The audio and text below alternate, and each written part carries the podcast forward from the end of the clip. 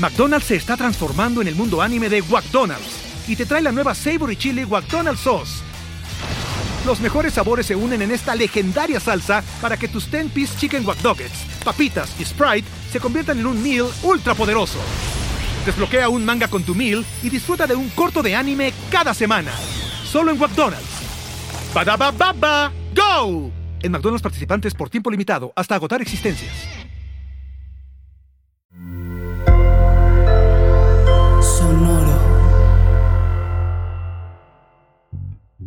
Creo que la hacemos todos. La cultura no es alguien que es lo que piensa un director general o un director de área o el, jefe, vamos a decirlo así, o lo que dice un cuadrito en la pared. La cultura es la suma de creencias colectivas que se reflejan en, en conductas que la gente observa. Yo siempre le digo a mi equipo, le digo, los colaboradores son como los hijos, se dan cuenta de muchas cosas y tenemos que cuidar mucho lo que, lo que decimos y hacemos. Eh, la cultura es qué valoras como organización, qué quieres que la gente respire y vibre cuando entre a tu lugar de trabajo. La cultura la debe resentir hasta el cliente, así de penetrada debe estar. Bienvenidos a Rockstars del Dinero, en donde descubriremos que hacer dinero no es magia negra, hacer dinero es una ciencia. En este programa comprenderás los elementos de la revolución de la riqueza para que puedas generarla y hacerla crecer. Y juntos convertirnos en rockstars del dinero. Síganos en redes sociales en arroba Javier Morodo y en arroba rockstars del dinero. En Instagram, Facebook, TikTok, Twitter, LinkedIn, en todos los lugares. Suscríbete también a mi newsletter en mi página javiermorodo.com, en donde toda la semana estarás recibiendo información sobre negocios, tecnología, well-being, conciencia y también tips para poder generar y hacer crecer tu dinero. No se lo pierdan y convirtámonos juntos en Rockstars del Dinero. Bienvenidos a un nuevo episodio de Rockstars del Dinero. El día de hoy tenemos un invitado muy especial alguien con el que llevo ya un par de semanas, meses, inclusive planeando esta reunión y hoy lo tenemos por fin aquí. Bienvenido, Juan. Gracias, Javier. Gracias por invitarme. Saludos a todos los que están escuchando y me da muchas ganas de estar aquí. Eres alguien que te he seguido este, también por ya varios rato y tiene muchas ganas de platicar contigo otra vez. Sí, y habrá que después tener una, una, conversación en persona porque aún no nos conocemos, pero bueno, ya planearemos una comidita con algunos tequilas para también profundizar en algunos de los temas que platiquemos hoy en la conversación. Pero quería, Juan, eh, la verdad es que yo desde que te conocí, que te conocí a través de un amigo en común y porque tenemos varios intereses en común, que me ha sorprendido mucho la amplitud y la diversidad de actividades que realizas, la pasión con lo que lo haces y sobre todo el foco, creo yo, innovador y vanguardista que le imprimes a cada uno de estos. Pero quería que nos empezaras por platicar un poco a la audiencia que no te conozca, quién es, quién es Juan y, de dónde vienes sobre todo. Pues Juan Clarion, eh, tengo 43 años, nací aquí en Monterrey. Eh, estudia, me ha aventado este, varios estudios eh, en el extranjero, la carrera y la maestría. fue ahí donde empecé a agarrar una pasión por, por las finanzas y por la tecnología. Y, pues bueno, estoy casado, este, tengo un hijo de tres años, tengo una niña que puede nacer inclusive hoy, en cualquier momento, se espera las siguientes, durante la siguiente semana. Eh, me gusta mucho el hiking, la alta montaña, me gusta muchísimo leer, cocinar, según yo, aunque me gusta más la idea de cocinar, pero todavía no sé bien cocinar. Eh, y me gusta meditar, estar en silencio, agarrar la bicicleta, este, es más o menos lo que me gusta hacer. Fenomenal, Juan. Ya, ya, llegaremos al tema de la meditación y de la bicicleta y muchas de tus pasiones y esperemos que nos espere un poco tu querida hija, este, un par de horas, aunque sea, para poder terminar esta grabación y ya nos contarás también de la, de la llegada de tu hija, que seguro que será una gran alegría para toda la familia. Platícanos cómo llegaste a, crear todo, bueno, ya, entraremos a, DMX este, o DMX, antes DMX, pero antes de eso quiero que nos platiques un poco de tu background profesional. Sé que estuviste trabajando en grandes bancos y, demás, y, que nos platiques qué fue lo que hiciste, sobre todo en, los principios de tu carrera y cómo llegaste a DMX. Sí, mira, yo cuando estaba estudiando la carrera en finanzas en Boston, Eh, empecé a agarrar un chip este, y una pasión por el mundo financiero. Eh, tuve un maestro de, evaluaciones que había estado él en el, en el, gabinete económico de Bill Clinton y fue el que me metió al mundo de, de las finanzas. Eh, hice prácticas en Fleet, es un banco que estaba basado en Boston, que luego compró Bank of America. Y luego tuve la oportunidad de entrar como analista a Citi, a la banca de inversión. Eh, éramos cuatro analistas los que veíamos una región este, muy grande. Eh, yo veía telecom, eh, un tema de pisos, manufactura, alimento empacado. Y estuve ahí dos años, poco más de dos años, y fue donde empecé a desarrollar algunas habilidades técnicas. Fueron años bien intensos, bien intensos porque salían deals. llegaba un cliente del banco que quería hacer un IPO, quería comprar un competidor, lo que iban a comprar a ese cliente, iba a haber una fusión. Y normalmente ese cliente cotizaba con cuatro bancos de inversión. Imagínate que el cliente decía, oye, pues este, quiero que me haga una propuesta de trabajo eh, para representarnos en la transacción Citi, Morgan, Goldman o, o, cual otro banco. Entonces, primero era etapa uno de cómo te ganabas el deal para que te escoja el cliente. Tienes que hacer una propuesta muy rápido de lo que tú pudieras lograr, cómo creen que pudieran trabajar y por qué le vas a dar valor versus los demás. Y luego ya que ganabas el deal, pues ahora sí empezaba la friega de, de, armar el deal, preparar la evaluación, preparar todo el paquete para el roadshow. Y estaba muy padre, era muy intenso. Me acuerdo que una experiencia que, que, me dolió en su momento, pero aprendí, fue que no fui a la primera boda, la primera boda del grupo de mis amigos. Eh, ya había habido unas antes, ya el, cuate que metió la pata y, y, se casó un poquillo antes.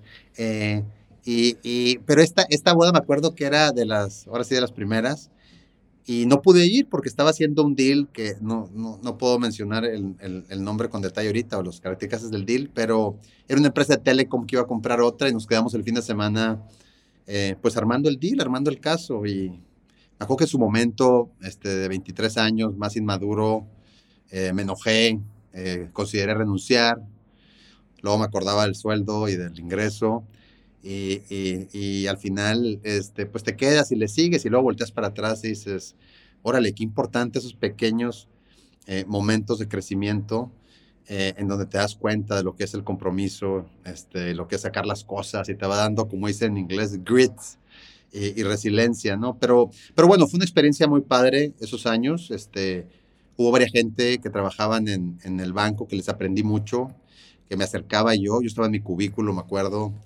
eh, y, me paraba y me acercaba y pasaba enfrente de, de las oficinas de, para ver si me, me decían, oye, ¿qué andas haciendo? Y poder meterme muy rápido y pedirles consejos.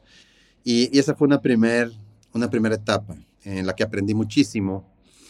Posteriormente, supe que había una empresa eh, muy chiquita en Monterrey de crédito al consumo que en su momento se dedicaba a financiar a los clientes de comercios de electrodomésticos y muebles, por ejemplo, un Coppel, pero Coppel tiene el banco, la financiera y tiene las, las tiendas. Nosotros, esta financiera que yo había visto, financiaba a los pequeños comercios que no tienen el brazo de crédito. Entonces, pues encontramos esta financiera que tenía alianzas con varios comercios de electrodomésticos y, tiendas de muebles, pero que era muy chiquita, perdía dinero, no tenía financiamientos. Eh, la verdad era, era, estaba muy chiquita, estaba por cerrar. Y, se me hizo interesante. Y un día estaba comiendo con mi cuñado Álvaro, quien venía del mundo bancario, y lo comentamos, platicamos de esta oportunidad, esta pequeña empresa que como te digo está, le está yendo mal, pero que tiene potencial, microcrédito, ¿de qué trata? A ver, yo venía al banca, de la banca de inversión y nos animamos, auditamos esta, esta empresita y con el apoyo económico y, y de aval, un pedacito de tierra, nos apoyaron y pudimos eh, comprar ese negocio. Yo entré eh, como COO, como director de operaciones, eh, mi cuñado como director general. Y pues bueno, eso, se convirtió luego en, en Dimex, se llamaba Comernova inicialmente, luego Dimex, DMX. yo hoy es una empresa de crédito al consumo, de préstamos personales, que está por toda la República. Y fue un camino este, padrísimo, porque pues ahí sí para que veas, eh, venir de un negocio como Citi, con oficinas en Nueva York, en 51 países, en su momento el grupo financiero más grande y más rentable del planeta, en donde levantaba el teléfono y tenía analistas en cualquier país que pudieran darme informes de la industria en su país, eh, donde tenía plataformas, sistemas, todo tipo de, gente con la que podía ir, pues de repente está sentado en un negocito chiquito que está a la raya, perdiendo dinero, de hecho, que no tienes la confianza de los bancos, que no tienes procesos, sistemas, eh, un equipo de 27 personas. Eh, y ahí es donde me di cuenta, donde dije, oye, órale, esto sí para que veas es, es, es, es diferente. Aquí hay que, hay que hacer las cosas, nada está a tu disposición tienes que hacer más con menos, lo que falta son recursos eh, y unos retos enormes. Me acuerdo que, que, entramos a este negocio, este, este, este, este, emprendimiento, vamos a decirlo así, porque lo volvimos prácticamente a, crear desde prácticamente cero. Eh, tres meses antes de la caída de Lehman Brothers y la, crisis crediticia en, en, Nueva York, que luego se fue a todo el mundo. Entonces, la única línea que teníamos de crédito en ese momento, eh, con avales personales, que estábamos todas las noches sudando, que no nos quitan la casa, pues ese banco nos llama y nos dice, ¿sabes qué? Eh, hay una crisis en la matriz, entonces este, estamos capitalizando la matriz, te tengo que retirar tu línea de crédito. Entonces, pues nos arremangamos. Eh, eh, me acuerdo que para el día 26 del mes este, ya no teníamos dinero, porque pues con lo que cobrábamos era para pagar sueldos, impuestos, servicio de deuda y para prestar más y no nos daba. Entonces el día 26 me acuerdo que era el, del día 26 al día 30 era lo peor del mes. Eh, pagar nóminas, me acuerdo que era lo peor, el peor día, era donde verdaderamente entraba el estrés, el día de pagar nóminas. Eh, y con mucha disciplina fuimos saliendo adelante, mucha disciplina. Siempre lo vimos como un proyecto de largo plazo. Eh, desde un inicio me acuerdo que habíamos de sembrar las bases para generar una plataforma exponencial que pueda escalar. Y con eso me refiero a ir generando sistemas, procesos, eh, ir generando eh, eh, iniciativas en la que, por ejemplo, todos hacíamos de todo. Me acuerdo que, que, en ese momento, que éramos un equipo, como te digo, muy pequeño, yo le preguntaba a gente, ¿y tú, tú sabes de hacer project management, proyectos? sí, yo me acuerdo en el trabajo pasado que estaba, me certificaron como PMI. Bueno, tú le vas a enseñar a todos cómo hacer proyectos. Entonces, tienes el maestro, aparte de hacer lo tuyo, tú le enseñas a todos. Oye, tú, este, tal, tal persona, no, yo tengo experiencia en recursos humanos porque en mi trabajo pasado alguien me, me acuerdo que hicimos estas cosas. Eh, pues no es tu expertise, pero ayúdame a capacitar todo en, en, los procesos básicos. Entonces todos hacíamos de todo. Me acuerdo que alguien de mi equipo dijo, ya te entendí, ahorita la estrategia es todos hacemos de todo. Y le dije, esa es la estrategia de este momento. Y, y fuimos creciendo eh, y, y, y en estos últimos 15 años ha habido yo creo que cuatro frentes que representaron los principales riesgos o, aprendizajes. Uno, todo lo que tiene que ver con crear los sistemas, como ya te digo, y procesos y madurarlos, estandarizarlos. Se dice fácil, pero literalmente cuando te sientas en la computadora y escribes tu primer procesito y tu primer manual y lo estás haciendo en Word y batallas para, con el Word y te va el logo, batallas para poner el logo en la esquina cosas tan mundanas, tan básicas, pero ya que lo haces y los empiezas a implementar y luego empiezas a gestionar el cambio para que la gente los empiece a repetir y hacerlo y que maduren, todo eso fue, fue para mí un gran, un gran aprendizaje. Temas de gente. Eh, al escalar DMX, eh, como te digo, pues somos poquitos, el cómo, cuando creces tan rápido, eh, crecer acompañado de mucha gente que va entrando sin que se estabilice la operación, y tomando en cuenta que, que, cuando tienes gente que tiene, está contigo los primeros años o las primeras etapas, eh, y te sabes el nombre el apellido de todo el mundo, cuando empieza a llegar gente nueva, hay un sentimiento de los que empezaron contigo, la gente que va llegando, y otra vez, se dice fácil, pero es algo bien importante cuando estás escalando que tienes que cuidar y tomar en cuenta. Entonces, eh, gran aprendizaje en, en, en, todo lo que tiene que ver con personas, cómo implementar procesos de recursos humanos, cómo empezar a reclutar de manera sistemática, sin generar en la burocracia, cómo empezar a desarrollar eh, eh, talento, cómo son los primeros pasos de implementar una cultura. Y no me refiero a la parte a veces un poquito trillada de tener unos valores en la pared que te hablan de valores humanos como honestidad y, no, me refiero a una cultura de verdad, en donde las creencias de algunas personas se reflejan en, lo que dices, en cómo lo haces, la gente te está observando y lo empiezan a repetir. Entonces, todo lo que tiene que ver con personas, eh, cómo hacer un, de verdad un, gran lugar para trabajar, donde la gente esté contenta y orgullosa, eh, y aunque le ofrezcan un 10, 20% más en la competencia, digan, no, no me quiero ir, estoy muy contento aquí, además eh, sé lo que está pasando. ¿Y a qué me refiero con eso? cuando toda la organización sabe lo que está pasando, yo aprendí que baja muchísimo el estrés y la incertidumbre. Eh, hay veces que la, gente que trabaja en las empresas no sabe lo que está pasando, sobre todo cuando empieza a crecer. No es que los directores traen un plan, no es que... No, tú tienes que asegurar que todo mundo constantemente sepa cuáles son tus planes, cómo vas, qué no te salió bien, qué aprendiste. Y entre más lo compartas con toda la comunidad, se genera un bienestar y un sentido de compromiso. Y los logros son de todos y los fracasos son de todos. Entonces, eh, te hablaba primero de sistematización de procesos, luego de gente, luego toda la parte tecnológica. O sea, de pasar de tener hojas de, en blanco a, a Exceles. Eh, el primer RP que implementamos, me acuerdo, el primer RP que implementamos, yo no sabía bien que era un RP. Eh, RP, para los que no saben, es, pues, la plataforma, significa en inglés Enterprise Resource, que te ayuda a administrar tus recursos, la contabilidad, eh, la contraloría, los activos, eh, los gastos.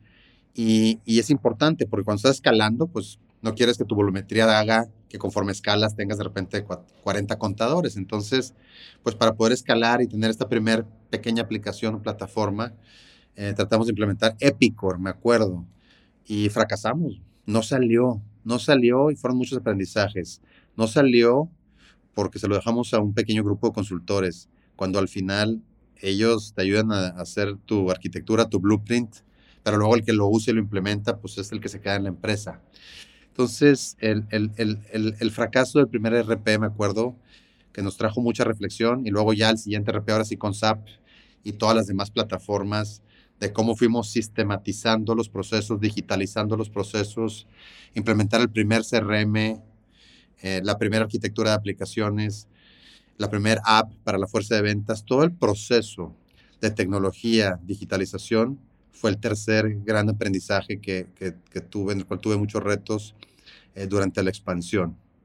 Eh, muchas veces la gente habla de, de, la tecnología y se imagina nada más la tecnología que usa el cliente o la transformación digital y se imaginan que es algo cool, una palabra de digitalizar y todo es en automático. Pero la realidad es que eh, pues tiene siempre dos frentes. Yo siempre le digo al equipo que la transformación digital tiene dos, dos propósitos. Uno, hacia adentro, cómo haces más eficiente tu operación y mejora la experiencia del colaborador. Y dos, cómo mejora la propuesta de valor eh, para el cliente, cómo le haces la vida más sencilla a tu usuario, a tu cliente y por supuesto que eso te ayuda también a escalar de manera más rentable, bajando el costo de adquisición eh, y otros, ¿no? Entonces, ese aprendizaje de cómo escalar un negocio. Y acuérdate que estoy hablando de los inicios del 2008. No existía la nube. Eh, no existía la nube, todo era un premise. Eh, a ver, era otro, otro mundo. En esos 15 años, la verdad es que ha una revolución enorme. El cuarto frente es, es, es el fondeo. El fondeo, el cómo creces. y otra vez, no estoy en el momento actual donde pensamos inmediatamente en venture capital, growth equity, private equity sino el fondeo tradicional de un negocio que no es una startup que nace digital y que verdaderamente tienes un negocio lineal en relación a que tienes tu primera línea de crédito chiquita, es de un banco, no es de un fondo, tienes que pagar intereses desde el día uno, no es una startup que no le pagas intereses eh, en efectivo mes a mes al fondo, sino aquí de verdad era, oye, y devuélveme intereses todos los meses y además quiero que me empiece a devolver el capital en X plazo y además te voy a hacer un cleanup en seis meses. Cleanup es cuando el banco te dice, oye, devuélveme todo lo que te presté, te lo vuelvo a dar el día siguiente, pero enséñame que tienes la capacidad. Entonces imagínate, eh, eh, eso te permite un crecimiento pues más lineal porque tienes que con esa primera línea de crédito chiquita, creces un poquito, generas poquitas utilidades y te dan poquito más crédito, entonces creces un poquito más en utilidades, poquito más crédito y eso hace que sea más tardado, eh, pero más consistente. Entonces, eh, esa historia de financiamiento, que es el cuarto frente que, tuve como retos y aprendizajes, pues tuvo varias etapas. Desde la primera línea con un aval personal y el apoyo de un tercero con un pedacito de tierra, luego nos la quitaron y seguir con otros bancos, con garantías personales donde verdaderamente no duermes, hasta que el banco dice, oye, ya vi que estás creciendo, ya fuiste consistente en utilidades dos años seguidos, ya vi que tienes un equipo eh, con cierta experiencia, entonces te voy a quitar tu primer garantía. Entonces te quitan tu primer garantía eh, y luego, pues pasaron cinco años, oye, pues vamos a hacer una emisión de deuda. Te prometo que yo había hecho eh, y había participado en ciertas emisiones de deuda desde el banco como analista, pero ya cuando eres la empresa, eh, pues es otro mundo, ¿no? O sea, es verdaderamente, y, debutamos en la, en la Bolsa Mexicana de Valores ya para el 2015 con la primera emisión de deuda, y luego, esa fue una experiencia muy, muy, déjame te cuento algo de la primera emisión de deuda, me acuerdo que la hicimos en la Bolsa Mexicana de Valores. Hoy ahí, ahí, está también viva, en ese momento nada más estaba la Bolsa Mexicana de Valores. Y me acuerdo que había un comité de crédito en la Bolsa Mexicana de Valores que te tenía que autorizar tu operación. Eh, tengo el sentimiento que actuaban de repente como regulador, porque tal vez no tenían competencia, te lo digo honestamente, así me sentía en su momento un poquito. Y cuando fui a presentar en el 2015 de 34 años al comité de crédito, se, me sentí humillado. O sea, me pusieron una madriza en las preguntas que me hacían, cómo me las hacían, no me dejaban acabar. Y ojo, eh, creo que la Bolsa Mexicana es una gran organización. Eh, hablo de la perspectiva de un emprendedor joven que está llegando a un comité que, de 34 años y no creo que haya habido una persona que tenía menos de 60 en ese comité, 65. Entonces llegó un chavo eh, a hacer su primer bursa, su primera emisión emocionado y, y fue un aprendizaje enorme dije, me hubiera preparado más. Eh, ¿Cómo no llegué preparado con ciertas objeciones de probables preguntas? Eh, ¿Cómo no vi estas cosas que me están haciendo? Que la verdad son buenas preguntas, son, son obvias, pero fue un aprendizaje enorme. Y luego el día de la colocación de deuda. Eh, obviamente con calificaciones para poder colocarla, me calificó Fitch en ese momento. Todo nuevo para mí, ¿no? La primera emisión de deuda. Y, pues bueno, la colocamos, fue demandada, fue una experiencia padrísima. De repente me topaba alguien en la calle y me decía, oye, compré papel de ustedes, qué padre, que están pagando el 9%, el 7 ahorita están 7. Puta, se sentía padrísimo, me acuerdo, decir, órale, ya estás de verdad en el mercado. Y, y bueno, pasan dos años y entra un fondo de private equity. Otra experiencia en relación al cuarto frente, que es el de financiamiento. Eh, una experiencia padrísima. Eh, Hoy tenemos la fortuna de tener una inversión en un fondo de private equity que respetamos mucho, compartimos visión, se llaman Glisco Partners. Eh, trabajamos de la mano, eh, nos ayudan, se involucran, eh, muy contentos con ellos. Pero fue un aprendizaje negociar con un fondo de private equity de ese calibre, un fondo con oficinas en otros países que en su momento tenían base aquí en México y en Nueva York, contratos en inglés, con un super despacho de abogados que traen. Entonces, el, vivir ese proceso de negociar con un fondo, con un fondo de private equity de muy buen nivel, eh, que te hace las preguntas buenas y, pues creces al final del día, ¿no? Y en este momento, pues, este, pasa el tiempo, más emisiones de deuda y las siguientes, ahora sí, privadas. Emisiones de deuda privadas, este, en las que eh, ya colocamos directamente, no a través de la bolsa, sino se las llevan algunos bancos en directo que las quieren para sus inversionistas de banca patrimonial o para su propia tesorería, para tener mejores rendimientos, eh, de repente para sus fondos. Y eh, recientemente firmando dos líneas de crédito con ya fondos y bancos internacionales.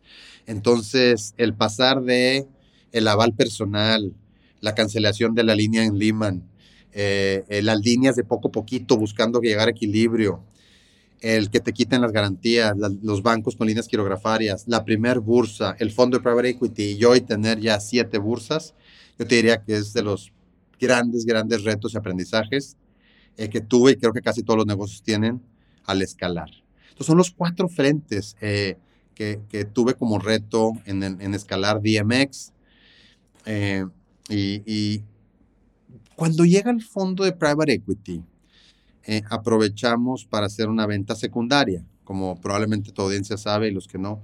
Una venta, una venta primaria es cuando el inversionista inyecta dinero en la empresa eh, y secundaria es cuando hay una compra-venta de acciones, cuando alguien vende sus acciones pero el dinero no entra a la empresa. Entonces, cuando el fondo de private, y generalmente en las startups es primaria, porque lo que necesita el negocio es, es cash para crecer. Más bien tú le dices al fondo de venture capital, oye, necesito dinero porque hay un gran problema que es de este tamaño que yo puedo resolver puedo llegar a la rentabilidad en los economics y necesito dinero para armar un equipo o invertir en capital de trabajo que me lleve a cumplir ese sueño. Pero cuando eres una empresa que ya estás más en el lado de private equity o growth capital, ahí ya el negocio no necesariamente necesita solo cash, ya tiene flujos positivos, tiene acceso a financiamiento institucional. Ahí más bien hay un evento de liquidez y fue lo que nosotros hicimos eh, cuando entró el fondo en el 2017. Y en el momento de, y es cuando nace Fink. Eh, Fink eh, no es un fondo. Eh, Fink no tiene limited partners. Fink más bien es capital privado, es dinero propio y su vocación no estar haciendo tantas inversiones constantemente ni trae un, pipeline tan, tan intenso. Fink hace inversiones, en algunos casos ha hecho sí mayoritarias, en algunos minoritarias, y participa en negocios con, tecnología, con base tecnológica y en algunos casos no necesariamente con tanta base tecnológica. Recientemente ha pasado a negocios de base tecnológica y hemos hecho inversiones en las industrias y segmentos de alimentos y de food tech, eh, de medios de pago, de plataformas SaaS, eh, entre otros, mm, de media, eh, based platform, eh, algunos ejemplos de empresas son, por ejemplo, tenemos una posición en Moneypool. Moneypool es un peer-to-peer lending que ya se reguló bajo la ley FinTech y está escalando de manera sumamente exitosa, con una experiencia padrísima. cualquier persona que quiera hacer un pago entre amigos, una quinela, la graduación, si al final de la cuenta no quieren poner en la mesa ocho tarjetas de crédito, eh, alguien paga y luego se lo mandan todos a esa persona. Tiene muchísimos casos de uso y es un ejemplo de empresas eh, que hemos invertido. Otra empresa, por ejemplo, se llama Veloz Bayo. Eh, Veloz Bayo, dos emprendedores, economistas y biotecnólogos que están haciendo cosas impresionantes en el mundo de proteínas moleculares veganas. Están resolviendo particularmente un problema que existe en el queso vegano para los que son veganos y disfrutan mucho el queso, hoy no hay, un, no hay un queso vegano que tenga la consistencia, que se derrita, así como el de la pizza.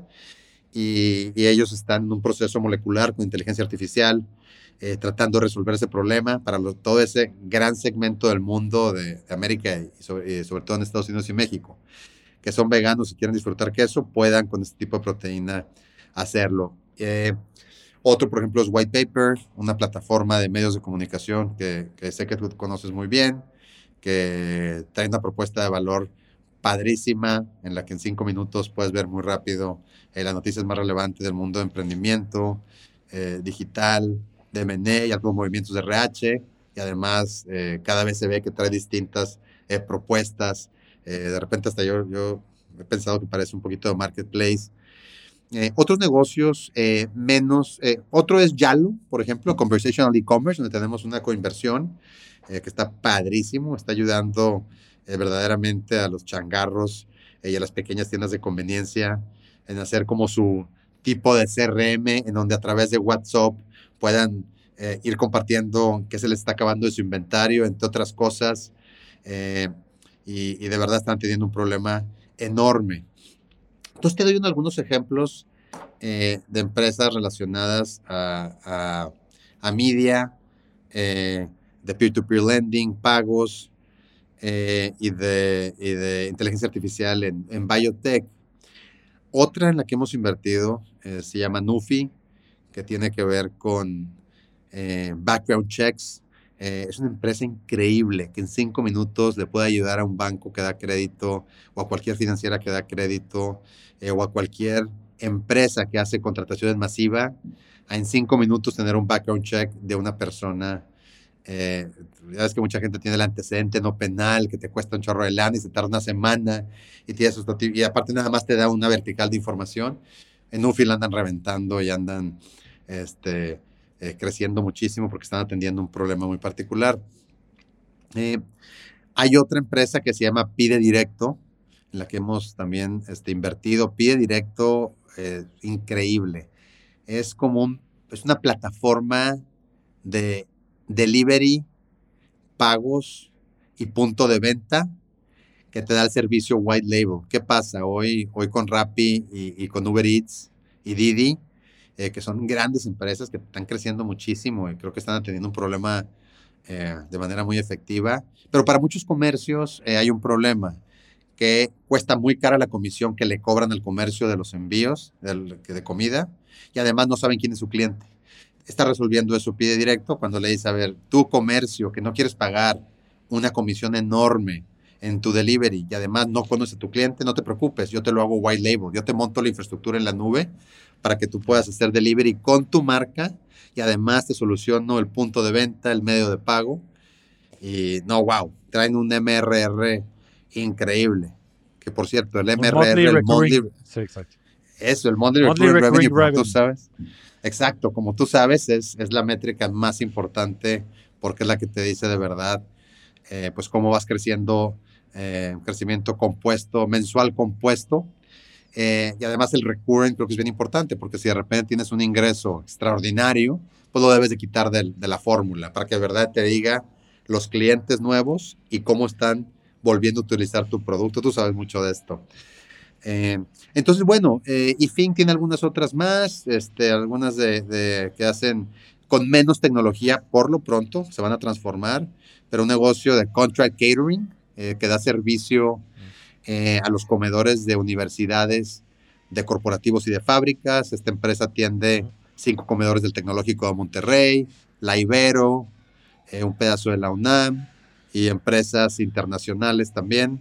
Y ahí, pues, ¿qué te digo? Toda la tecnología también que vamos a meter eh, para hacer más eficiente la cocina, eh, para que el cliente, el usuario, sea el estudiante o el colaborador de una empresa pueda hacer su, su prepedido, personalizar la propuesta, meter todo un tema de wellness. Eh, entonces, este, también está muy padre. Y, y, cosas así estamos haciendo en Fink. Este, la verdad es que está, está divertido. Eh, yo soy CEO de DMX, al mismo tiempo soy principal de Fink. Y, y, bueno, eso es donde estamos el día de hoy. A ver. No, muy bien, muy bien, Juan. Creo que lo describiste pues de manera muy, muy asertiva. Todo este camino, te digo, con tanta amplitud es algo que siempre me ha llamado mucho la atención de ti. Y en el episodio anterior discutíamos un concepto que se llama el triángulo de la riqueza. McDonald's se está transformando en el mundo anime de McDonald's y te trae la nueva Savory Chili McDonald's Sauce los mejores sabores se unen en esta legendaria salsa para que tus 10-piece chicken wack papitas y Sprite se conviertan en un meal ultra poderoso. Desbloquea un manga con tu meal y disfruta de un corto de anime cada semana. Solo en McDonald's. baba ¡Go! En McDonald's participantes por tiempo limitado hasta agotar existencias. Y creo que no hay mejor historia para explicar lo que tu caso. El primer paso o, la base del triángulo es desarrollar un skill set que te permita ser único y competitivo, que me parece que en tu caso es el tema de banca de inversión. A mí me parece muy representativo que muchos de los grandes emprendedores que conozco tienen ese background. Y ahorita quiero profundizar en temas específicos de la banca de inversión porque creo que sin duda aporta muchos valores, principios, eh, capacidades que después pueden ser utilizadas para crear negocios. La segunda parte es crear modelos de negocio que sean escalables, ¿no? Y como tú decías, pues llegan a, a, a Dimex en su momento con otro nombre, inclusive ahora DMX, y te encuentras con una empresa que tal vez tenía un potencial bajo una idea y una visión que tú tenías, pero que tuviste que a través de estos cuatro distintos retos que fuiste teniendo en el tiempo escalarla hasta el nivel en el que hoy tienen más de 500, 1500 colaboradores, pues es una empresa que factura que factura varios millones de dólares este, y demás, con todas las bursatilizaciones, con partners como Glisco, que son partners en el mundo de private equity muy serios. Y después, el tercer eslabón del triángulo, que es el invertir, ¿no? Y que creo que con Fink has, podido todos estos aprendizajes, conocimientos, conocimientos, todo el network, toda esta base, inclusive financiera y también probablemente de partners o de principals que hayas podido traer a la mesa en el proyecto, de poder invertir en múltiples tecnologías. Entonces tengo una pregunta para cada uno de estos eslabones. Y la primera sería acerca de banca de inversión. O, ¿Qué skill, particularmente uno, que te venga más a la mente, porque seguramente serán muchos, pero para ti, ¿qué skill fue el más importante que aprendiste en la banca de inversión? ¿Qué te ha ayudado más en tu vida profesional? Eh, creo que fueron muchos y creo que eh, hay temas generales que mucha gente puede aprovechar de pasar por, ese, por esa experiencia y también tiene que ver con algunas personas que pudiste conocer en ese camino, que te han influenciado, tipos de liderazgo, tipos de gestión. Puntualmente, creo que el principal skill tiene que ver con poder tener un lente en el cual puedas disectar una industria, un segmento, una empresa, irte cada vez de manera más granular, entender dónde están los márgenes en la cadena de valor de una industria. Eh, por ejemplo, si piensas en computadoras, pues sabes que hay toda una cadena de valor, pero sabes que el margen está en software y en los microchips, no en el hardware, no en retail, no en la distribución. Eh, el poder entender eh, cuáles son ahora de manera vertical los segmentos en una industria que te van arrojando hasta los productos, las geografías y los jugadores, y luego esos jugadores, eh, cómo varían sus rentabilidades. Entonces, ese entendimiento horizontal de cadena de suministros y esa verticalidad de industria, segmento, producto, empresas y, granularidades, creo que ese lente te ayuda a poder entender un poquito más cómo funciona el mundo, cómo funcionan las industrias, a poder eh, entender o valorar una oportunidad de manera más rápida y tal vez te hace una curva de aprendizaje más corta como emprendedor. También pues eh, eh, tu capacidad de análisis. Eh, o sea, ya ahora sí, creo que también, ahora sí dándole doble clic a la última parte de la, de la, verticalidad, el, el, agarrar una empresa, ver cuáles son las métricas, eh, que, que, le dan valor a la organización, cómo varían por industria, viendo que si en, servicios financieros tienes que cuidar el net income y el, índice de eficiencia y el ROA, son activos, pero ves que en, en, alimento empacado es más el y te preocupa tal vez más el ROE. Si te das, entonces también el poder hacer métricas puntuales por industria y el saber cuáles son las que tienes que fijarte para verdaderamente saber dónde están los problemas de esa oportunidad, creo que tienen mucho que ver. En la parte humana, fíjate que yo aprendí eh, de, varias personas. Eh, me acuerdo, eh, si ya sabes, ¿no? Ciertos takeaways que, que te llevas. sí, mentores. sí, sí, sí. Yo me acuerdo desde cuando me senté a entender, a usar una macro, una plataforma y cómo funcionaba, me acuerdo que un director se dio el tiempo de sentarse conmigo y explicarme así los inputs botón por botón y me fue explicando con toda su paciencia del mundo. Se lo agradezco mucho porque me acuerdo que, que, que hice una base desde cómo, cómo hacer análisis en la plataforma y en los modelos que teníamos en ese momento en City. Luego me acuerdo que una persona, estaba yo recibiendo, revisando un prospecto de una emisión de deuda y un vicepresidente dijo, oye Juan, una cosa que dices en su momento no la vi tan importante, pero me acuerdo que me dijo, oye Juan, fíjate que hay un error de ortografía en la portada del prospecto. En la portada. Imagínate lo que viene adentro. Aviéntatelo todo, por favor. Y encontré un chorro de cosas. Pero su, su, su olfato en algo insignificante, me acuerdo que me llevó, me llevó un aprendizaje. Otra, eh, me acuerdo que la, directora de, la oficina impulsaba mucho el tema de la cultura. Me acuerdo que organizaba la carne asada en su casa o en casa de distintos directores eh, y nos juntábamos todos. Luego armaba un, torneo de voleibol en el jardín, así en el pasto de su casa. Y me acuerdo que ella se aventaba, she, she walked the halls, como dice en inglés. Y me acuerdo que le dedicaba mucho tiempo a caminar los pasillos para decirle a todos, ¿vas a ir? ¿Vas a ir? Oye, vas a ir, ¿verdad? Es que ahí te espero, ¿eh? Ahí te espero. Y yo decía, oye, qué, qué insistencia, pero pues tal No, lo que ella quería no era que vayan a su casa.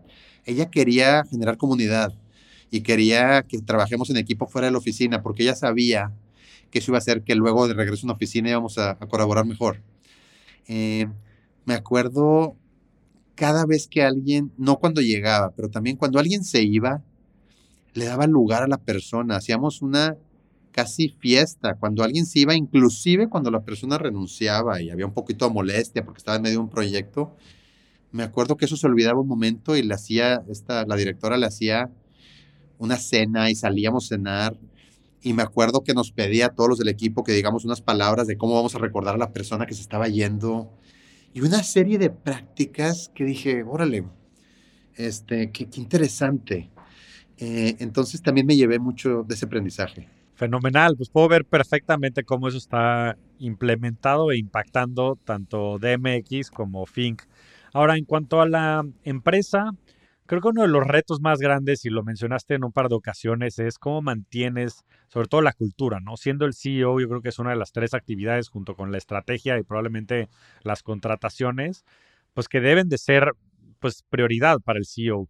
En tu caso, y sobre todo en una industria pues tan cambiante, en una industria pues que tiene tantos vectores, factores, ¿no? Eh, como es el crédito y ahora teniendo pues inclusive casos como el de Alfa Credit y como el de Unifin y inestabilidad, altas tasas de interés.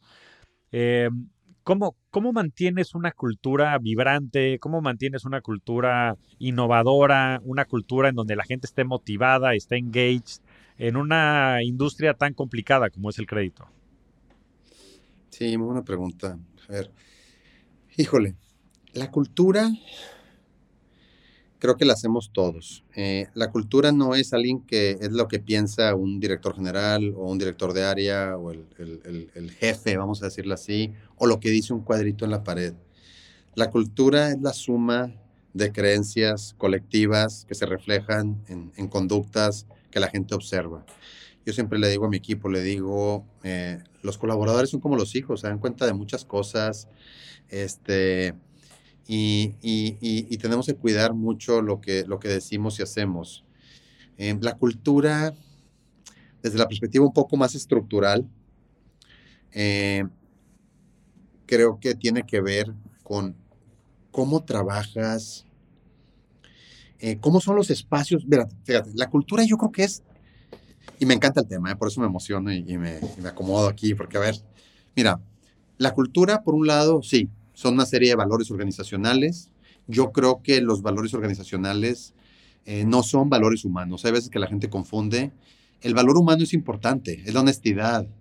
El valor humano tiene que ver con no robar, eh, no pelearte, ser honesto. Y hay gente que a veces los confunde. Hay empresas que tienen valores humanos cuando hablan de la cultura. Eso nosotros tenemos en el código de ética. Y si no los tienes, no deberías estar aquí en un principio. O sea, asumimos que tienes los valores humanos, si no, no deberías de ser parte del equipo. Y claro, hay que leer el código de ética una vez al año, dos veces al año, es más, hay que firmarlo y comprometerte con el código de ética. Pero el código de cultura va más allá. Es qué valoras como organización. ¿Qué quieres que la gente respire y vibre cuando entre a tu lugar de trabajo? La cultura la debe resentir hasta el cliente. Así de penetrada debe estar. O sea, si el cliente se da cuenta de cuál es tu cultura, hiciste un gran trabajo. Y, y, para nosotros, pues, oye, ¿qué valoras? Si tú como organización valoras, por poner algunos ejemplos, la agilidad, el coaching, tú valoras el pensamiento sistémico, tú valoras, ¿qué valoras? ¿Qué quieres que tengan los líderes? ¿Qué quieres que se respire en la organización? Ponlo eso como tus valores. Tu cultura debe ser una ventaja competitiva. Debe ser algo que sea difícil de replicar. Alguien te puede copiar un producto, te puede copiar, este, te puede tratar de robar a un talento, pero si tu cultura está impregnada hasta abajo, es bien difícil que limite. Entonces, eh, si quieres que funcione, a ver, tienes que meterle, como te decía, estructura. Tienes que decir, esos son mis valores organizacionales, lo que valoro, y tienes que cuestionarte cuáles son los tres, cuatro comportamientos que reflejan ese valor. ¿Cuáles son? ¿Cómo te los imaginas? ¿Haciendo qué? Y tienes que, cuando vas a hacer este proceso, armar una nueva estrategia que empiece, que parte de tu nueva estrategia tiene que ver con la nueva cultura, para empezar se tiene que construir, creo yo, en equipo. Nosotros, por ejemplo, cuando hicimos la nueva cultura de DMX, fue un proceso de design thinking en el que yo votaba al final. Yo le dije a mi equipo, señores, es de ustedes, es de ustedes. Este, yo voto al final en el proceso de design thinking, donde poníamos cuáles son lo que creemos que deben ser los valores, eh, eh, eh, cómo los fuimos escogiendo, el proceso donde íbamos poniendo el, puntito de colores para votar, cuál era, y luego cómo definíamos sus comportamientos. Entonces, pues tiene que ser, creo yo, y tienes que involucrar a alguna gente de trabajo cuando vas a diseñar tu cultura. Eso creo que es un paso bien importante. Y ya que tienes tus valores organizacionales, que valoras como organización y tienes claro qué significan, creo que es bien importante aventarte un mini roadshow en donde cuéntale, que no les llegue nada más un comunicado. Júntate con algunos equipos de trabajo, ya sea por área, por proceso, como tú te quieres organizar, pero platícales para que si algún día ves en el pasillo una persona, le digas, oye, para ti este valor que dice coaching, ¿para ti qué es? O este valor que es agilidad, ¿qué es agilidad? Cuéntame. Casi, casi que si alguien agarra una hoja y sin decirse nada. Todos lo apunten, apunten más o menos lo mismo. Entonces, la cultura tiene que empezar con una homologación del entendimiento de qué es ese valor que está ahí y qué significa. Y luego, se tienes que practicar con mucha conciencia de ser congruente y que la gente lo vea va a pasar mucho en las organizaciones y de seguro mucha gente va a conectar con lo que estoy por decir, pero hay veces que ves el valor y dices, mira, aquí dice que somos así, pero no somos así. Sí, exacto. A ver, no importa. ¿Sabes qué hay? Hay valores que son valores aspiracionales en los que quieres ser así, pero todavía no eres así. Y tienes valores core. Entonces hay que verlo de esa forma. Los valores se van madurando y se van haciendo hábito. Eh, pero no significa que ya los tienes. Hasta hay que ser claro en eso cuando nosotros empezamos a meter, a incluir metodologías ágiles en project management, en Scrum, en, desarrollo de software, OKRs en desempeño, eh, eh, la metodología FAST en cómo pones objetivos, o sea, cuando empezamos a meter todo este tipo de cosas, eh, yo sí le dije al equipo en varias ocasiones, oigan, el valor de agilidad todavía no lo tenemos ahí. Me adelanto, si alguien cree que ya estamos, todavía no, poco a poco, vamos, vamos a hacerlo juntos. Entonces es bien importante explicarle al equipo cuando lanzas unos valores nuevos que no necesariamente estás ahí ya, pero que quieres y que necesitas del equipo para poder estar ahí, ¿no?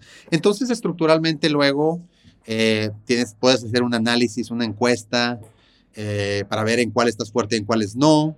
Eh, y luego haces un plan de desarrollo en los valores que crees que tienes las mayores áreas de oportunidad.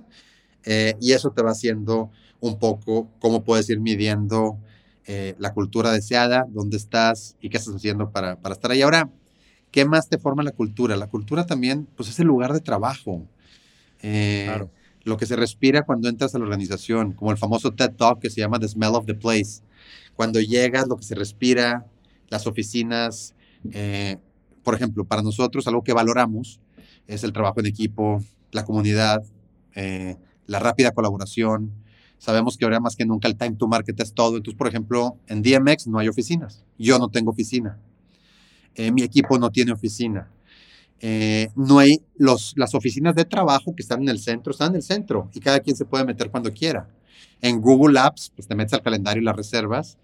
Eh, no hay oficinas en las esquinas con vistas, no, no, la luz es de todos y la vista es de todos. Las oficinas que son para quien las quiere usar están nada más en el centro.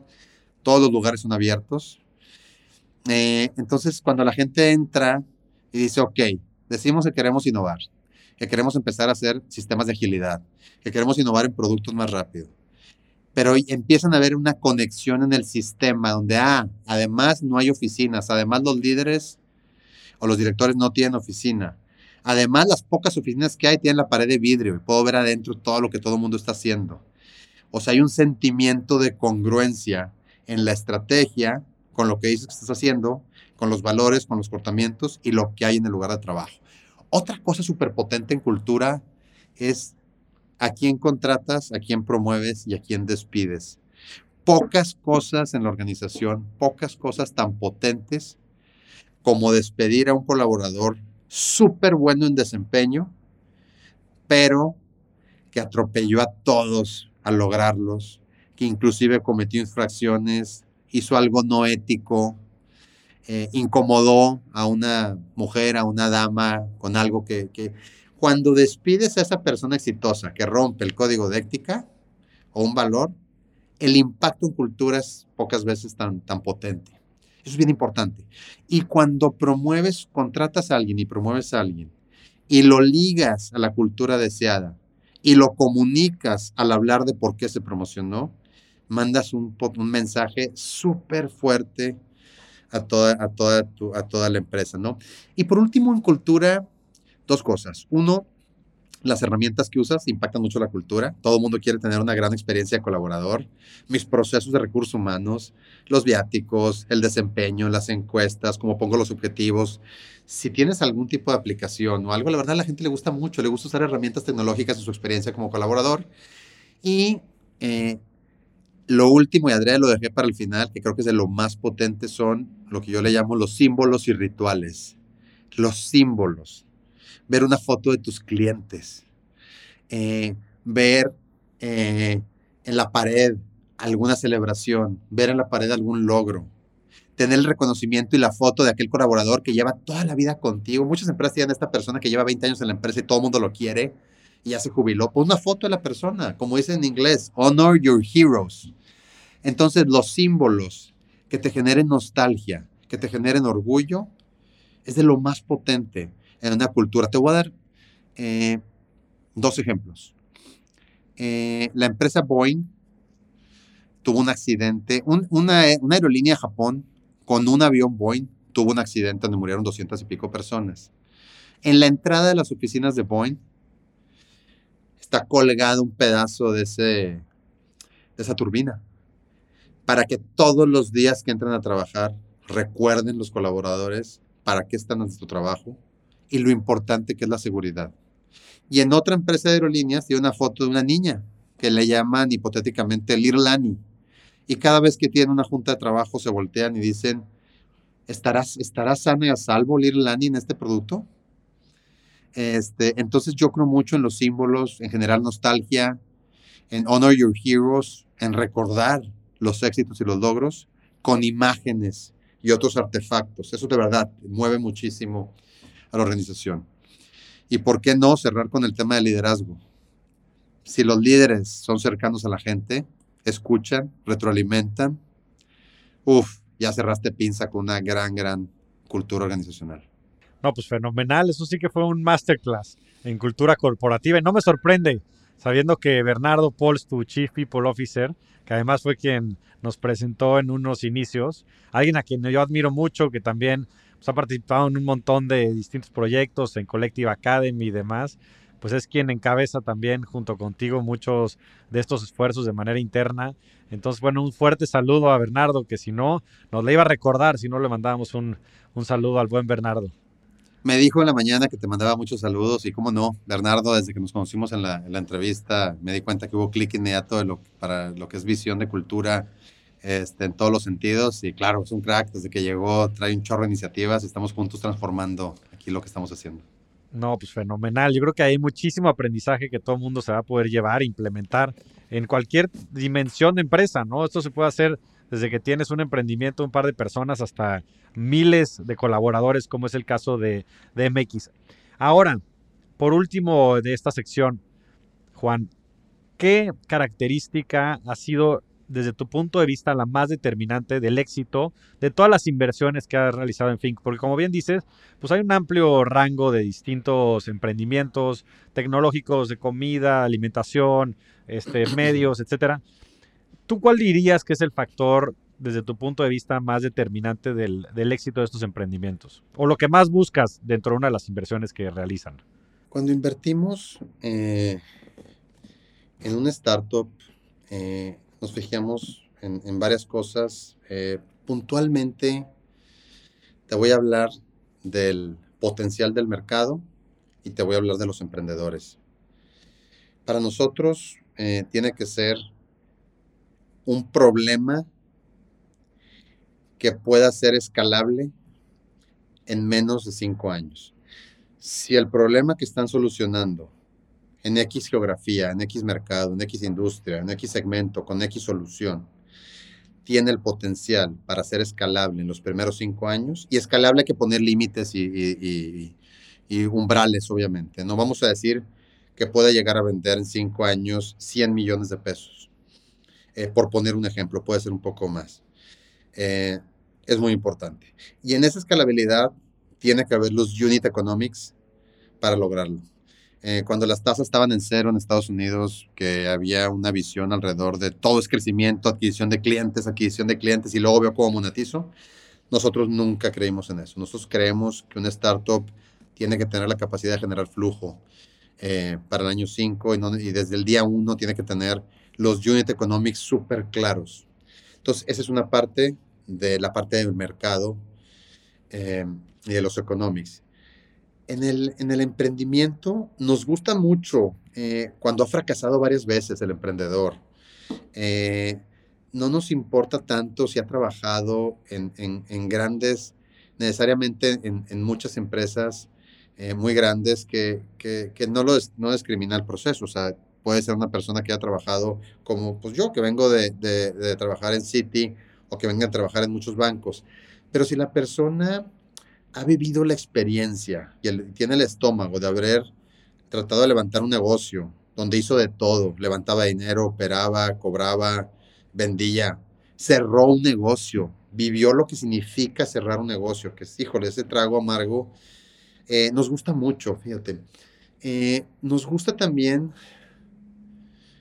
cuando se detecta mucha congruencia en, en la visión del emprendedor, en lo que quiere hacer, eh, cuando tiene eh, esa claridad al articular lo que quiere hacer, esa claridad en cómo articula es algo que nosotros hemos visto que hay una correlación con éxito. Eh, y no hablo de tener la articulación el día uno, no, va a pivotear. Este, probablemente pivotea, va a estar viendo el product market fit y ver cambiando y pivoteando. No hablo de eso, eso, eso son validaciones que va haciendo el camino, no. Pero congruencia en sus valores, congruencia en, lo que te dice en la primera junta, en la segunda junta, en la tercera junta. Eh, cuando lo entrevistan varias personas, ya más o menos les dice lo mismo y no les dice distintas cifras y distintos datos. La congruencia y la articulación de la visión es algo que le metemos mucho peso. Por último, eh, pues ¿cuáles, cuáles son las capacidades que requiere el problema que quieren atender y cómo se empata con las capacidades y habilidades del fundador o del equipo de fundador. ¿Estás en el mundo de digitalización o estás en el mundo de deep tech? Por ejemplo, deep tech es tecnología que, que requiere mucho dinero y probablemente sea una década para, para o estás en, un producto digital, que estás cambiando un poco el modelo de negocio, estás digitalizando, es una disrupción en una parte de la cadena y es una digitalización. Bueno, si es deep tech y el equipo fundador no tiene un background fuertísimo fuertísimo, técnico, la verdad hay un mismatch. Eh, si, por ejemplo, quieren un tema digital, eh, pues nos gusta de repente que también haya eh, las capacidades de diseño, las capacidades de producto, y sí, es importante la parte de tecnología. Entonces, que empaten las capacidades del equipo fundador con el reto tecnológico o en su caso digital o cualquier modelo de negocio, es algo que le metemos muchísimo peso y mucha observación. Sí, pues creo que todo lo que dices es un, buen checklist y, me encanta esta parte de la congruencia, que también lo veo en todo lo que decías de la cultura. Al final del día, creo que eso es lo que hace que la magia suceda, ¿no? No nada más que sea muy bonito por afuera, desde, como decías, todo lo que pones, las palabras en la pared, eh, sino pues que los mismos líderes y que las personas lo hagan, ¿no? Y lo mismo en un pitch deck, contra que sí tengan esas capacidades para después ejecutar. Em, ahora pasemos al lado personal, Juan. Otro de los temas de los intercambios que hemos tenido que más me ha llamado la atención es las prácticas que tienes alrededor de tu persona que te permiten entonces ser un gran profesional en todos los ámbitos que, que has venido platicando. Y te querría preguntar que nos compartas pues cómo es tu rutina y cómo son tus hábitos, cómo has generado este sistema, ahora sí que regresando a la palabra sistema, que te permita pues, ser tu mejor versión, tanto en tu familia como en el trabajo, como en tu vida personal y, ya mencionaste meditación por este, el hike, eh, la bici. Entonces, platícanos cómo ha sido tu proceso de descubrimiento y cómo se ve ese sistema de hábitos que tienes para poder lograr hacer todo lo que haces. Sí, fíjate que yo, yo eh, siempre he tenido el hábito de trabajar muchas horas del día. Este, me considero una persona y me han dicho, y so, llego, a ser intenso, pero yo tuve una etapa de transformación personal eh, hace como unos tres años, cuatro años, donde empecé a cambiar mucho eh, la forma de trabajar, algunos hábitos. Eh, y todo nace cuando me empecé a dar cuenta que tienes que trabajar más en ti que en tu negocio, porque si haces eso, a tu negocio le va a ir mejor. Cuando trabajas mucho en ti, eh, todo lo de afuera te empieza a salir bien. Cuando te controlas tus emociones, tienes introspección, entiendes por qué sientes lo que sientes, es increíble cómo te empieza a dar eh, lo que dicen en inglés awareness y cómo puedes darte cuenta del impacto que tus palabras, tus, tus acciones tienen en los demás. Eh, entonces empecé a trabajar mucho en eso, yo ya había ido, yo tenía un psicólogo con el que platiqué muchos años, he tenido coaches, mentores, consejeros, pero fue hasta hace, como te digo, tres años que, que empecé a cambiar y, y, me propuse ser mucho más disciplinado. Creo que ser disciplinado es de lo más importante en el éxito. Si no eres disciplinado, en mi opinión, el sistema te escupe para afuera. Eh, si quieres de verdad tener el nivel de productividad óptima, sacar lo mejor de ti mismo, para sacar lo mejor de otros y otras, eh, tienes que conocerte, trabajar en ti y tener muchísima disciplina. Estamos limitados en ciertas horas del día, tenemos banda ancha en nuestro cerebro, entonces tenemos que maximizar eh, eh, lo que hacemos. ¿Yo qué hago? yo normalmente me despierto entre 5 y 5 y media. lo primero que hago es me paro, agarro el vaso de agua que tengo al lado de mi escritorio, le doy un trago. No veo mi celular o, redes sociales ni WhatsApp hasta las 8 de la mañana. Eso es una regla importantísima. Y lo primero que hago es activarme haciendo ejercicio. Eh, me voy rápido al gimnasio, me voy rápido a correr, me voy, me, voy rápido al, en el edificio que donde, donde vivo hay un gimnasio de abajo, o agarro la mountain bike, o, antes lo quiero retomar, pero me voy a nadar, pero me activo eh, mi cerebro. Terminando, antes de meterme a bañar, medito. Medito generalmente 15 minutos, tengo yo mi propio método, no lo hago guiado, ya tengo yo mi propia metodología. Cuando me certifiqué o metí el tema de mindfulness, de ahí agarré mi propio, lo que me funcionaba. Y en 15 minutos, eh, primero tengo unas respiraciones profundas donde estoy enfocado en el presente, que es lo que es, es meditar, estar en el presente, no pensar en tus preocupaciones del pasado, tu angustia del futuro, tu agenda del día, sino y si estoy contando hasta 10 en el presente y me distraigo, vuelvo a empezar. Y si estoy en 9 y me distraigo, vuelvo a empezar hasta que cuente a 10 viendo un punto con los ojos cerrados en mi mente. Y luego ahora sí, empiezo a practicar un poco de memoria y me acuerdo qué hice el día anterior. Digo, ¿qué hice ayer? Ayer fue martes eh, o viernes, lo que sea, el día, el día previo. Eh, me desperté. ¿Qué hice cuando me desperté? Pues me fui al gimnasio, ¿qué sentí? Llegué y medité tuve, luego leí el periódico, leí white paper, este, eh, tuve una junta, luego qué hice, no me acuerdo, pero hasta que me acuerde. Eh, te ayuda el Alzheimer de largo plazo, te ayuda mucho a estructurar también tu, tu, forma de pensar y pienso en qué hizo. Y luego entro en la etapa de, de, de agradecer. Agradezco por salud, agradezco por lo que tengo, pienso en mi hijo, pienso... En, y luego empiezo a imaginarme lo que quiero lograr y cuáles son mis objetivos del día de hoy y de esta semana. Y cuando termino, a veces me va, me voy y te digo, Juan, no, espérame. Y ahí es donde me empiezo a conocer, porque me llegan preocupaciones, donde empiezo a pensar, ¡pum! Híjole, esta preocupación, este problemón que me salió ayer. ¡Pum! Me peleé con esta persona, tuve una diferencia. Y lo que hago es, en vez de rechazarlo, digo, a ver, bienvenido y lo dejo ir. Bienvenido y lo dejo ir y trato de enfocarme lo más que puedo. Cuando termino de esa etapa de respiración profunda presente, trabajando que hice un día previo, dando gracias, eh, pidiendo y pensando en mis prioridades de este presente día, abro los ojos y tengo un sentimiento de felicidad que, es difícil de, describir. Eh, y, de, me siento muy bien y me siento muy enfocado, como si le veré mucha carga. Termino, me sirvo un café. Eh, generalmente prendo la máquina antes de empezar a meditar. Es son los 10 minutos que la máquina sale el café. Leo el periódico, leo algunos artículos por ahí que tengo guardados. Eh, priorizo, ahora sí, con saco, ya empiezo a abrir mi correo, empiezo a estructurar mi agenda, escribo mis prioridades, se despierta este, mi hijo, juego con él, estoy ahí un ratito en la casa y a las ocho y media me estoy yendo este, a la oficina. Eh, generalmente pongo en las mañanas las juntas que requieren mayor pensamiento, más intelecto, donde verdaderamente me quiero acabar mi, mi ancho de banda y luego pues sigo con mi día ya viendo algunos one-on-ones, este, eh, temas más eh, de debate, discusión, estamos viendo temas de diseño, de productos, etcétera, ¿no? Eh, entonces, eso me ha ayudado mucho, la despertada temprano, el primero que nada hacer ejercicio, activarme, meditar, entrar en presente, y luego ahora organizar mi día. Y luego está muy padre porque ya no tengo la presión de estar viendo, trato ya no ver redes sociales, es tentador, es increíble lo adictivo que puede ser en un break no prender el, Instagram y ver un poquito de stories, No ver eh, los botoncitos rojos de LinkedIn, este, los artículos que guardé. Este, pero en serio, de verdad, que hay, que hay que, de repente al final del día hay que meternos a ver. Ya ves que el celular te permite, el sistema operativo, ver cuánto tiempo le dedicaste. Es preocupante a veces. Me preocupé mucho una vez que vi cuánto le dedicaba al día a WhatsApp y a Instagram y otras cosas.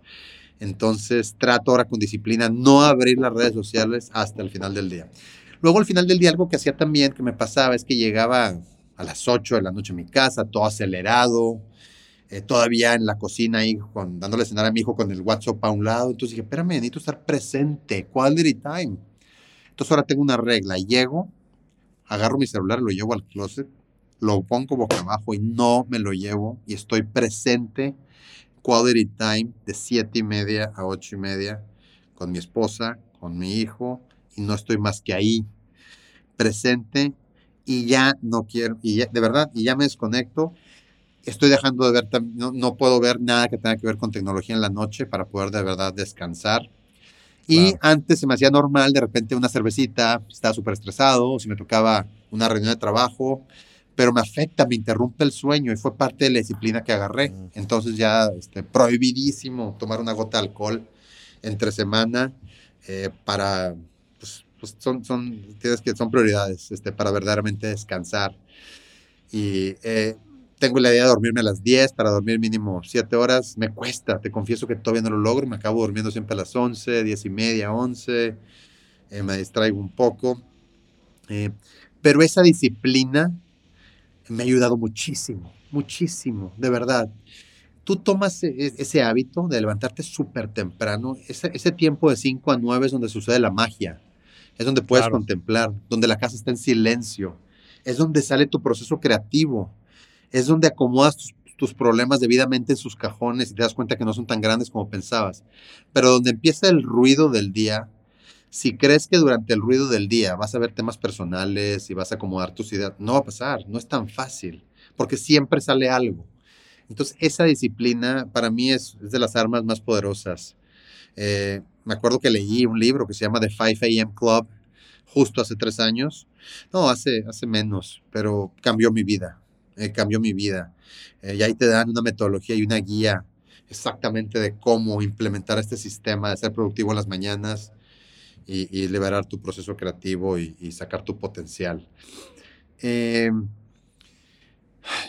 y algunos otros hacks que también he hecho, este, eh, me gusta mucho, este, ya sé que está trillado y de repente sale ahí en Instagram, pero de verdad yo tengo tiempo aplicándolo. Yo sí me aviento mis regaderazos de agua helada, congelada, este, todos, todos los días, después de, de, la meditación, de que me acomode el periódico mañana mi, fin de la regadera, mi minuto y medio de agua congelada, en donde trato de concentrarme, cierro los ojos, me concentro y escucho, escucho mi, corazón latir.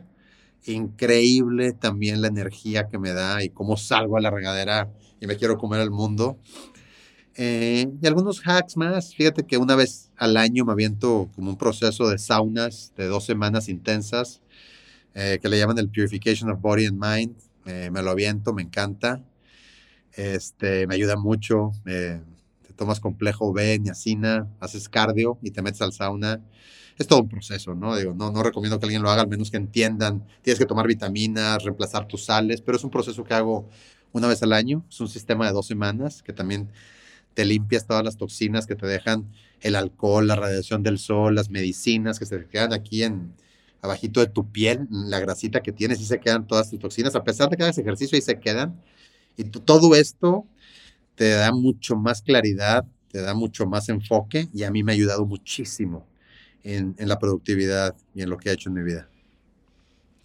No, pues extraordinario. Creo que hay muchísimos aprendizajes que todo el mundo puede implementar. Te iba a preguntar un poco de esto que comentas al final de tu respuesta. Si había habido algún recurso, curso, libro que te hubiera ayudado sobre todo en esta transformación que, que tú mencionas acerca del invertir más en ti, ¿no?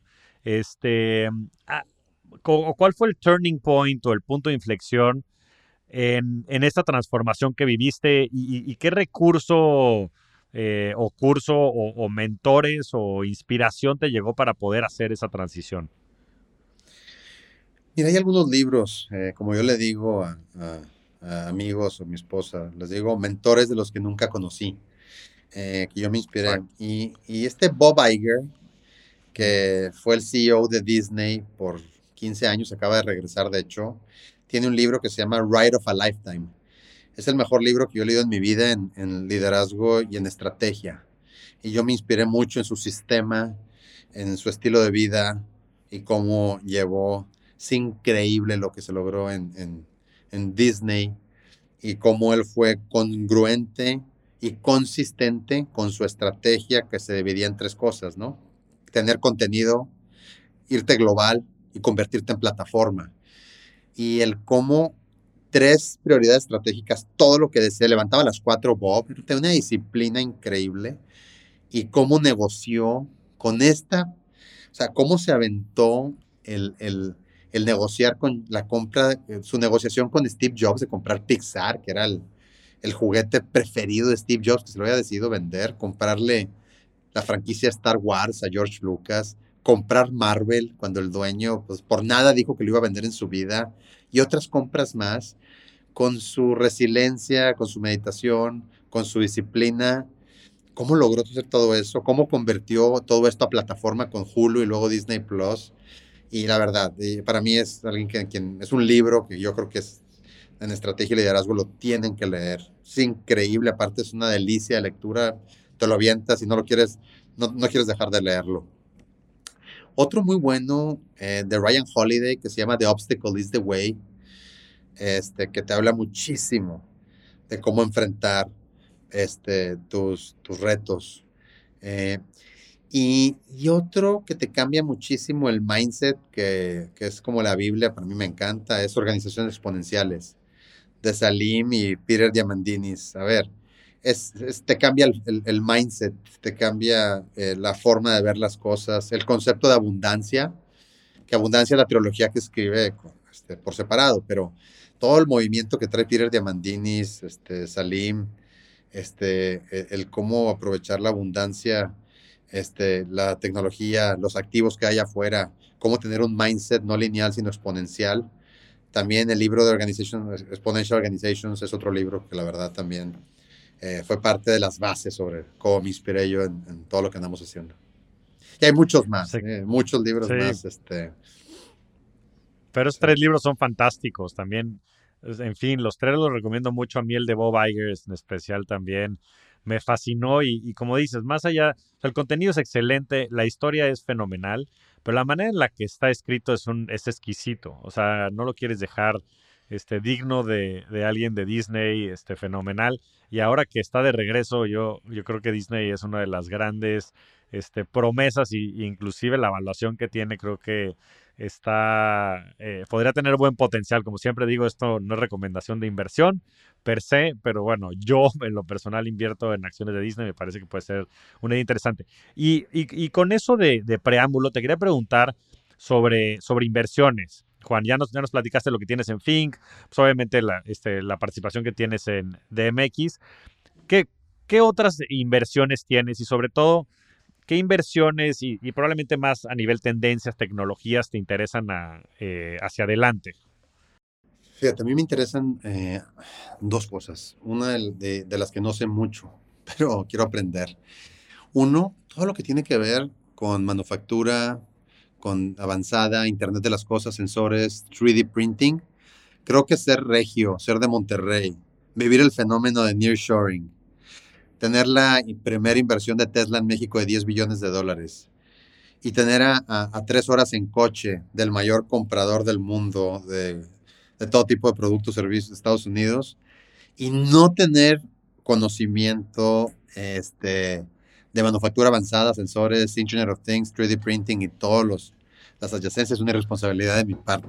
Entonces, me quiero, me, quiero meter ahí, quiero aprender, este, y en ese camino ando. Dos, fíjate que me interesa muchísimo generar un impacto en México en todo lo que tiene que ver con biotecnología. Eh, eh, para mí el tema de la diabetes en México, la obesidad, eh, el costo de la medicina, a ver, hay algo que se puede hacer ahí. Tiene que haber innovaciones alrededor y es, fíjate que más adelante es parte de lo que quisiera dedicarle mucho más tiempo. Todo lo que es biotech, biopharma, todo lo que se puede hacer en inteligencia artificial, este, alrededor de medicina digital, cómo pasar la medicina de, de la química a ceros y unos, se me hace súper interesante además generar un impacto en México. Imagínate poderle cambiar la vida a millones y millones de mexicanos en salud. Wow. Para mí eso sería verdaderamente algo increíble y fascinante que pues, quisiera empezar a asomarme ahí más adelante. Ahorita estoy súper enfocado en DMX, en las inversiones de Fink, no me voy a distraer, pero en un par de años, por supuesto que es donde quisiera asomarme y ver cómo puedo generar valor para las y los mexicanos aquí. Este, eh, y obviamente, pues divertirnos en el, proceso, ¿no? Pues qué, qué fregón, qué orgullo y, y, ojalá que, bueno, no ojalá, estoy convencido de que lo lograrás eh, cuando decidas también emprender en estos grandes otros proyectos y problemas que existen para la humanidad, pero aún más para México. Ya por último, Juan, ¿cuál ha sido tu mejor inversión? Y esto lo digo en el aspecto más amplio de la palabra. Lo que decía hace un momento, invertir en mí, invertir en mí, en mí, en, en, mis inseguridades, en mis miedos, en mis reactivos. Eh, mira, eh, hay, hay, hay gente del mundo de desarrollo personal organizacional que dice que el 70% de las personas nunca pasan de cierta etapa que le llaman la etapa reactiva. hay nada más un 5% de las personas que llegan a la etapa trascendental. yo quiero ser de ese 5% quiero seguir trabajando en mí. Todavía cometo errores todos los días, todavía reacciono de formas que no quiero reaccionar. Todos los días me preocupan y siento miedos y hago suposiciones y prejuicios. Y, la mejor inversión que he hecho en la que quiero seguir haciendo es en trabajar en mí eh, y en mi equipo cercano. Este, eh, y eso es lo que quiero seguir haciendo, eh, trabajar en, en, en mí, porque sé que con eso voy a poder mejor impactar a otros. Pues sí, no, no podría estar más de acuerdo. De verdad que creo que el retorno y el compounding que puedes generar al invertir en ti mismo es inigualable. Yo creo que, siempre lo he dicho, la perfección no es un estado, es un proceso.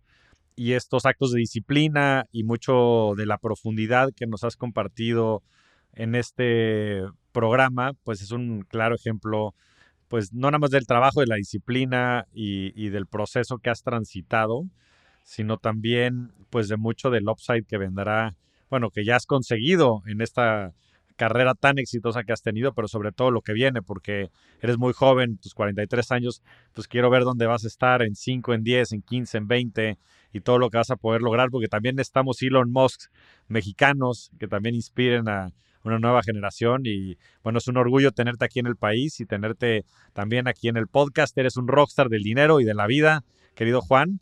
Este, qué entusiasmo tenerte por acá presente en el programa y más conocerte en unas semanas por allá en Monterrey. Te mando un fuerte abrazo. Gracias, Javier. Muchísimas gracias por la invitación y también felicidades a ti por este padrísimo este podcast que tienes de primera y por todo lo que has hecho. Yo también te llevo siguiendo muchos años y eres un crack y también has inspirado a mí y a muchísima gente. Fuerte abrazo, Juan. Abrazo. Muchas gracias por escucharnos. Nos vemos semana a semana en este espacio para convertirnos juntos en rockstars del dinero. Suscríbete al podcast en todas las plataformas de audio y no te pierdas los nuevos episodios semana a semana. Ayúdanos a compartir el podcast y generar más cultura financiera. Esa es chamba de todos. Yo soy Javier Morodo, búscame en redes sociales como arroba Javier Morodo, en mi página de internet javiermorodo.com y suscríbete a mi newsletter, La Inversión de la Semana, para recibir semana a semana las mejores recomendaciones de inversión. Agradecimientos especiales a todo el equipo de producción. Rockstars del Dinero es una producción de Sonoro.